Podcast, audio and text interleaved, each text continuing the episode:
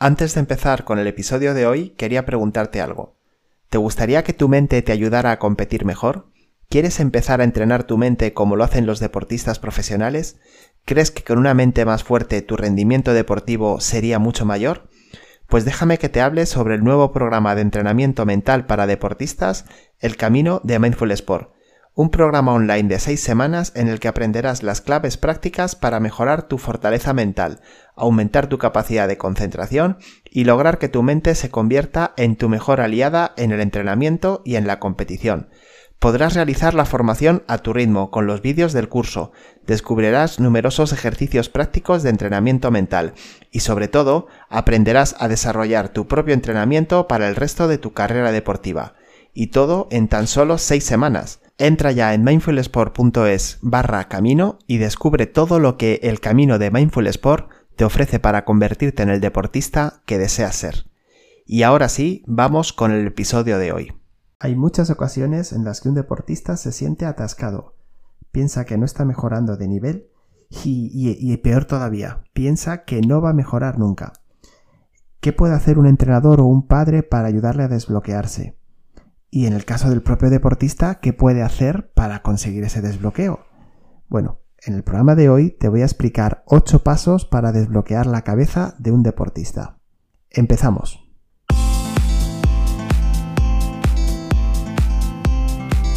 Hola deportista, te doy la bienvenida a un nuevo programa, el número 10 de Inteligencia Deportiva, el podcast en el que hablamos de cómo preparar la mente para el deporte rendimiento mental del deportista, psicología deportiva, coaching deportivo. Si eres deportista, entrenador, padre de deportista o simplemente te apasiona el deporte, este podcast te va a encantar.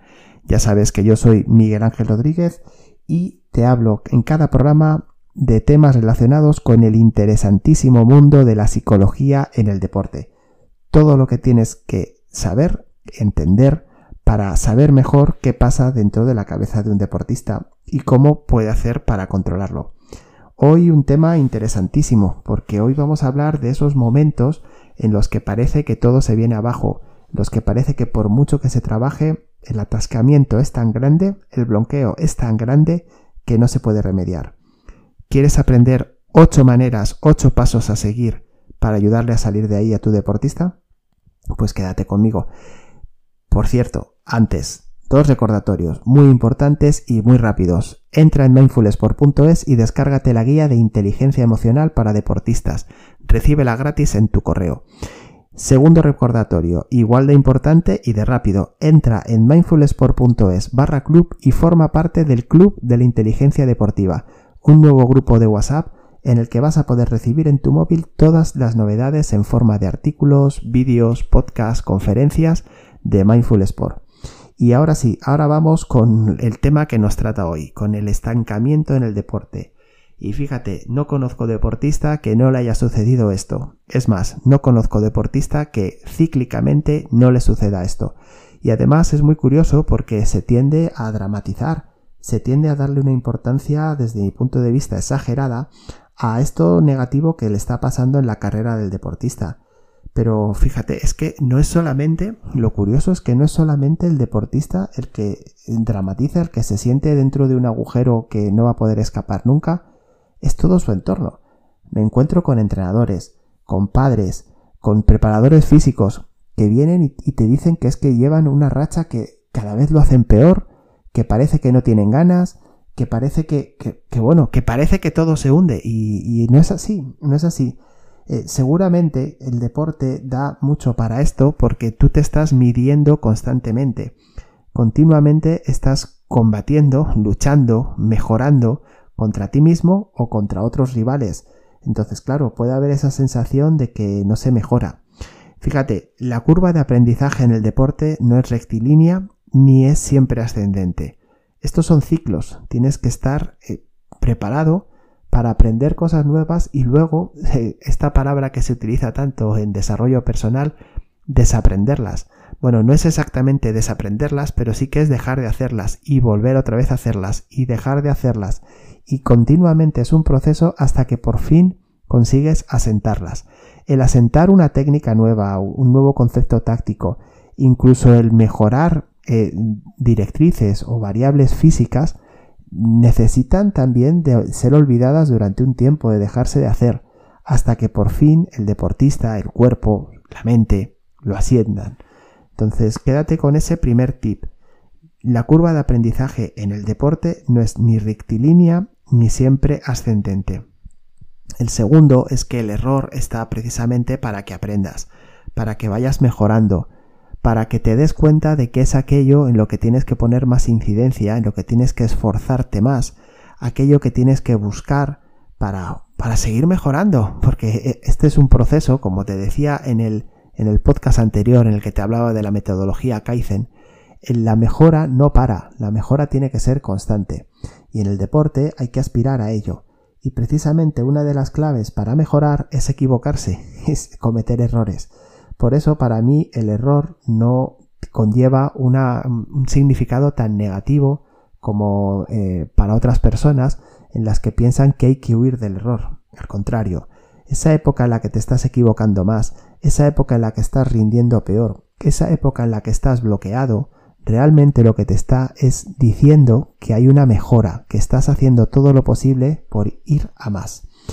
El tercer tip que me gustaría que supieras antes de desarrollarte un poco más el tema es que en el deporte, en, la preparación física, en la, planificación en general, hay fases acumulativas, fases en las que se trata pues precisamente esto, eh, acumular nuevas técnicas, acumular a nivel físico, por ejemplo la pretemporada, eh, fases acumulativas en las que siempre se ve dañado el rendimiento.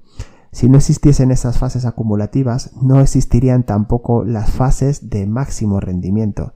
Entonces, pues tienes que ser consciente de en qué fase estás desarrollándote y tú como entrenador tienes que hacer consciente a tu deportista de en qué fase se está desarrollando en ese momento y a partir de ahí hacerle ver que ese sentimiento, sobre todo ese pensamiento de que esto es horrible, esto es lo peor que podía pasar, este es el fin, no es real. No, no, no, no, es precisamente el pensamiento que más te puede ayudar.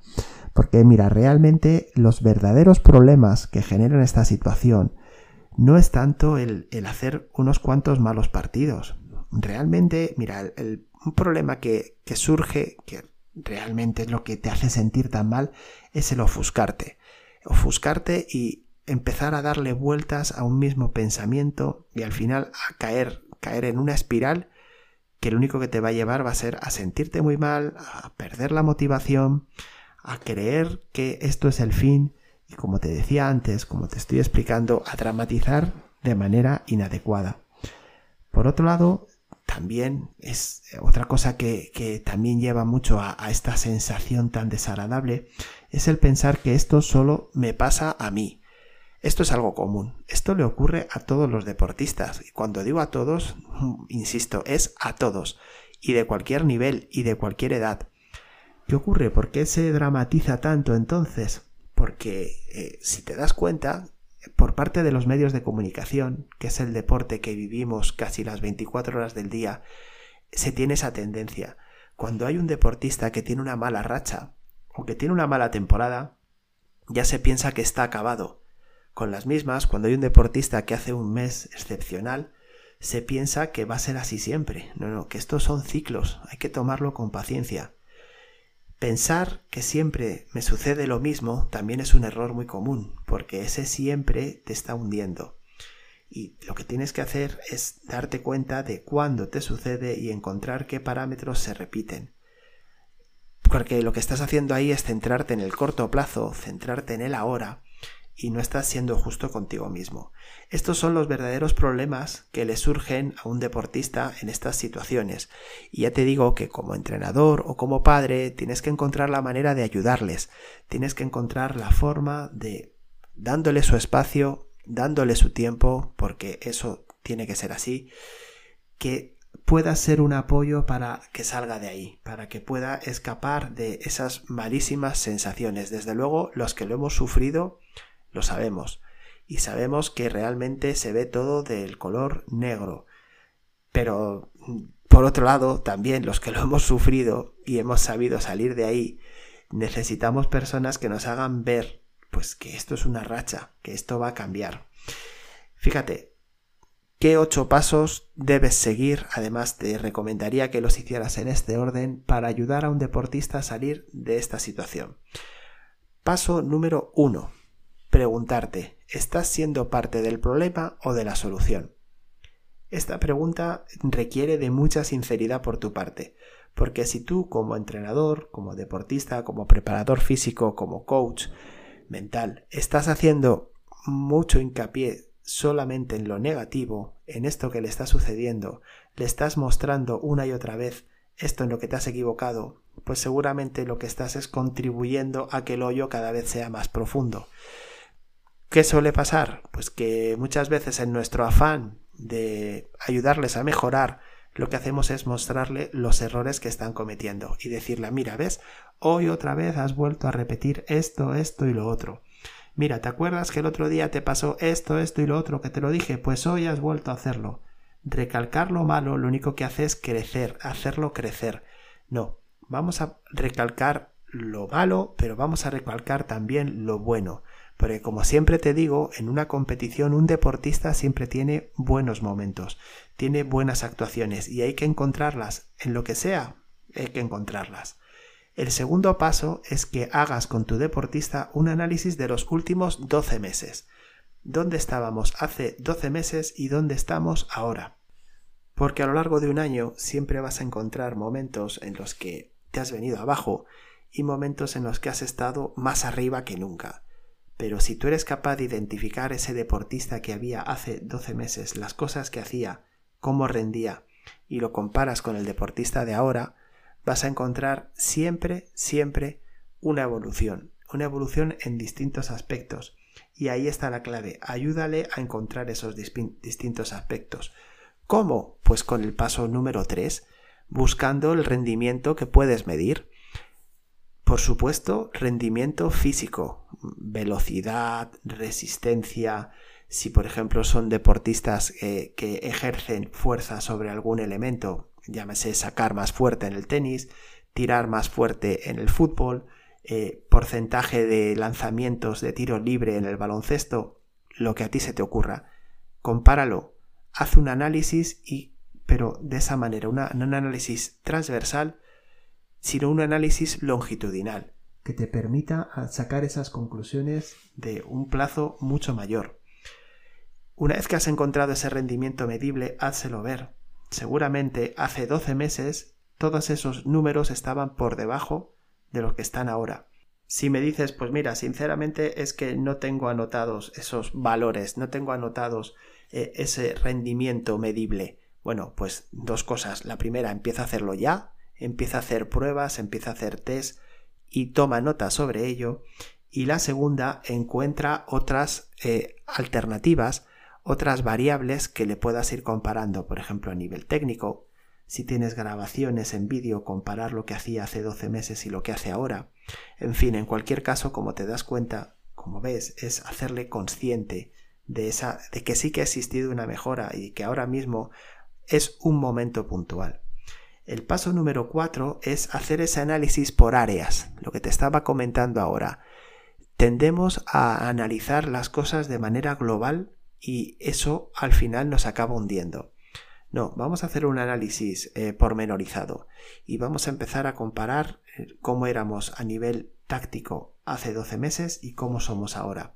Cómo éramos a nivel físico y cómo lo somos ahora.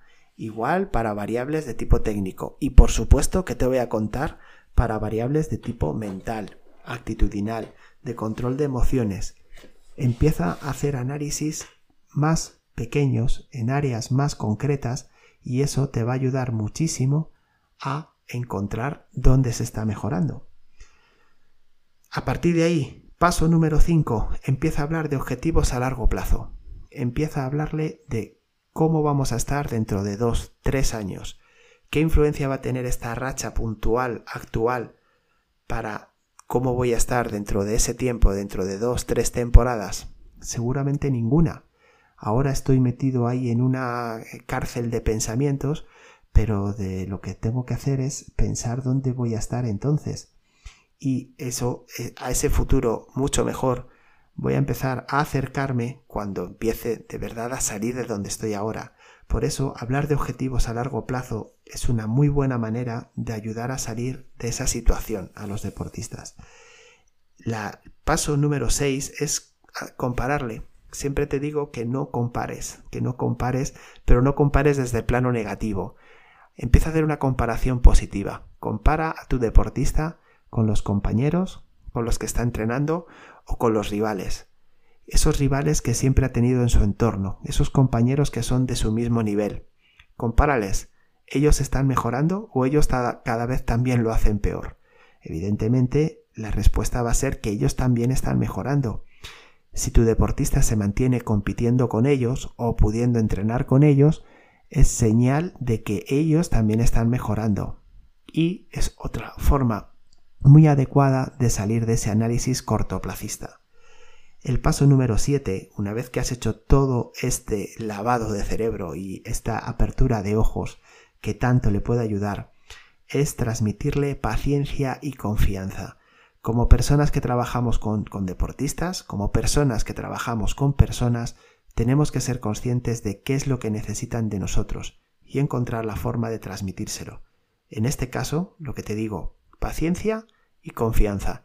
La paciencia es tener, darse el tiempo suficiente para salir de ahí. Y confianza el estar seguro de que se va a salir de ahí. Si ellos perciben esto, si nuestros deportistas perciben esto de nosotros, el camino les va a ser muchísimo más sencillo. Y el paso número 8 te lo dejo en forma de frase, de frase hecha que seguro que has escuchado muchísimas veces, pero que en el deporte es totalmente real y es que lo que no te mata te hace más fuerte. Esto es así. Tú cada vez que eres capaz de superar una crisis, sales fortalecido. Eres invencible. Por eso es tan importante el que seas consciente que a pesar de que no lo estás haciendo bien, sigues luchando, sigues luchando. Eso como persona de su entorno, como persona de confianza que tanto le ayuda a mejorar, tienes que hacérselo ver de manera constante y tienes que demostrarle, pues mira, otro partido más que efectivamente has salido las cosas mal, no has rendido como esperabas o como es tu nivel, pero estás aquí otra vez y estás aquí otra vez para mejorar. ¿Por qué? Porque sigues en la brecha, porque sigues luchando. ¿Cuánto vale eso? ¿Cuánto vale levantarte cada vez que te caes? Eso en el deporte, los que llevamos muchos años sabemos que es fundamental. No es tan importante el saber caer como el saber levantarse. Y cada vez que nuestro deportista sepa levantarse, se lo tenemos que hacer ver. Les tenemos que hacer partícipe de ello. Así que te repito los ocho pasos de manera esquemática para que te queden muy claros. Paso número uno, preguntarte si estás siendo parte del problema o de la solución. Paso número dos, analizar los últimos 12 meses. Paso número tres, encontrar un rendimiento medible. Paso número cuatro, hacer ese análisis del rendimiento por áreas. Paso número 5. Hablarle de objetivos a largo plazo. Paso número 6. Compararle con compañeros o rivales que siguen progresando y que sin embargo siguen ahí en su nivel. Paso número 7. Transmitirle paciencia y confianza. Y paso número 8. La frase que te decía. Lo que no te mata, te hace más fuerte. Así que nada, hasta aquí el programa de hoy. Espero que te haya ayudado a seguir mejorando y que hayas aprendido nuevas formas para entrenar y desbloquear la mente de un deportista. Si te ha gustado el programa, te agradeceré muchísimo que le des al me gusta, que te suscribas al canal y que lo compartas para seguir ayudando a crecer a este proyecto, a este proyecto que, como ya sabes, es tu proyecto de psicología deportiva. El proyecto Inteligencia Deportiva y ya lo sabes, todo el potencial lo llevas tú dentro, solo tienes que aprender a sacarlo. Que pases un muy feliz día.